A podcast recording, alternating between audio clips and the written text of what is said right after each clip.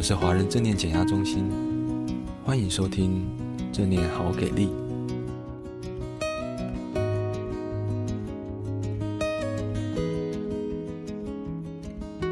大家好，我是阿杰小编，很开心今天来到了正念朗读的时间。今天想分享的文章是一篇导读，那它是什么书的导读呢？它是正念教养培育好人。一堂不必生气走出困局的亲子必修课。这本书的作者是 Hunter Clark，杭特·克拉克，译者是蔡孟璇。在导读的一开始，他先引用了丹尼尔·席格跟玛丽·哈索尔的一句关于教养的话：“当我们成为父母时，通常会将自己视为孩子的老师，但我们很快就会发现，孩子也是我们的老师。”接下来就是导读的内容。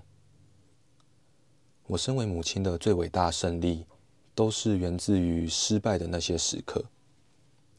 请让我来分享最重大的一场胜利。我坐在楼梯前的走廊上哭泣，不是那种温吞的啜泣，而是泪如泉涌的嚎啕大哭，让我的整张脸变得又红又肿的哭法。更重要的是，我觉得自己的内在好像被狂揍了一顿。在我背后那道关上的门后方，我的两岁女儿也在哭，因为我的愤怒吓到了她。她的哭声钻进我心里，又突然引发了另一波令我喘不过气、涕泪纵横的呜咽。我在木板，我在木地板上蜷缩成一团。将脸埋在手掌里。谁说过教养会是这样的感受？没人说过。它应该是充满了柔焦画面般的温柔时刻。我满怀爱意的望着我的孩子，不是吗？我到底是哪里不对劲啊？我灰头土脸的。但是经过一阵子之后，我对自己承认，教养这件事。真的非常困难。我慢慢坐起来，发觉自己吓到了我那无辜的幼儿。我的行为破坏了我们的关系，责怪他，然后以此来带过这件事，原本是比较轻松的做法。但我警觉地了解到，自己可以选择重新来过。我擦干眼泪。用袖子擦了擦红肿不堪的脸，我觉得自己全身被榨干了，整个人瑟瑟发抖。然后我深呼吸了几口气，起身打开房间的门，给他一些安慰。就是在楼梯前走廊的那一天，我的旅程正式起航。如果这只是我唯一一次彻底觉醒的光荣时刻，这个故事说起来就会简单得多。我多么希望自己在那天整理好心情，发誓再也不大吼大叫之后，从此就能当一个幸福快乐的母亲。但真相是，在那之前，我失败的次数已经多到数不清。而在那之后，我又搞砸了许多次。当初我绝对不会相信，今天我和即将步入青春期的大女儿。关系空前的亲密，虽然我难免会有感到挫折的时候，但极少会对她或小女儿吼叫。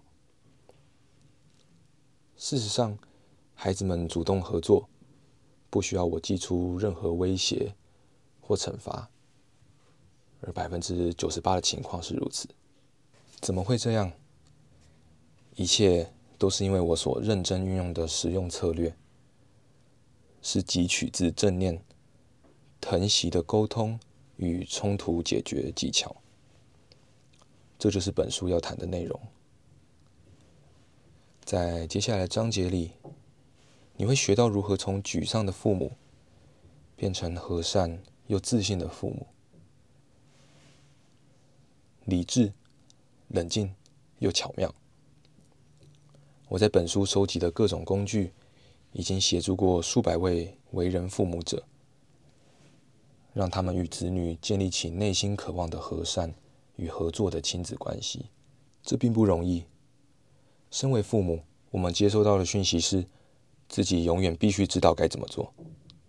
我们应该轻轻松松就能料理出一顿健康的午餐，维持一个整齐清洁的家，让每个人都井然有序。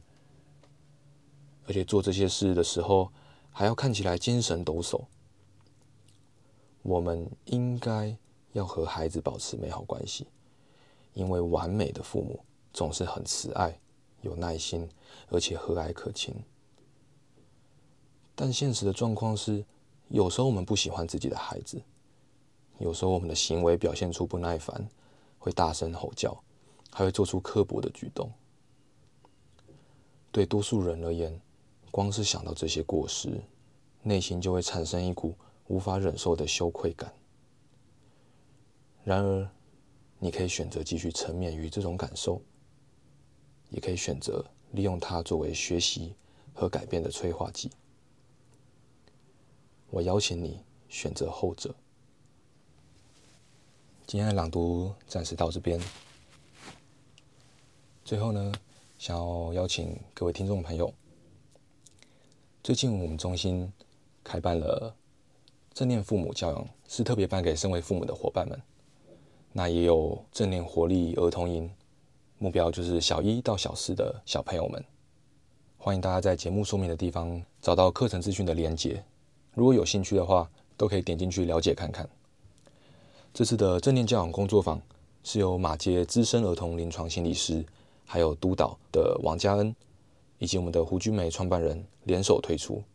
而儿童营的部分呢，则是涵盖了围棋、正念，还有戏剧表演三个不同的领域，让小朋友们在这五天当中都有丰富又有实用的方法可以带回家练习。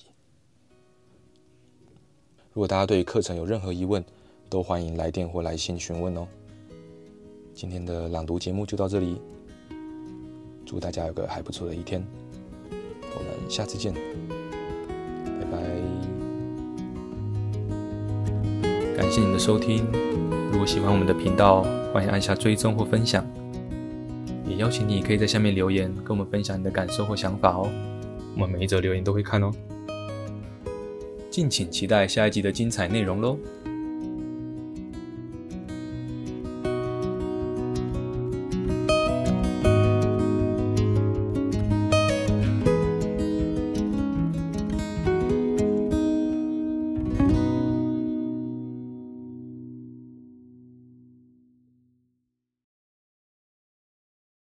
裕达教育事业集团将育任副总将亲自分享考前三十天正念考生稳定计划。搜寻二零二四正念论坛或点击说明处连接，精彩内容锁定七月六号，十年一念，与时一见。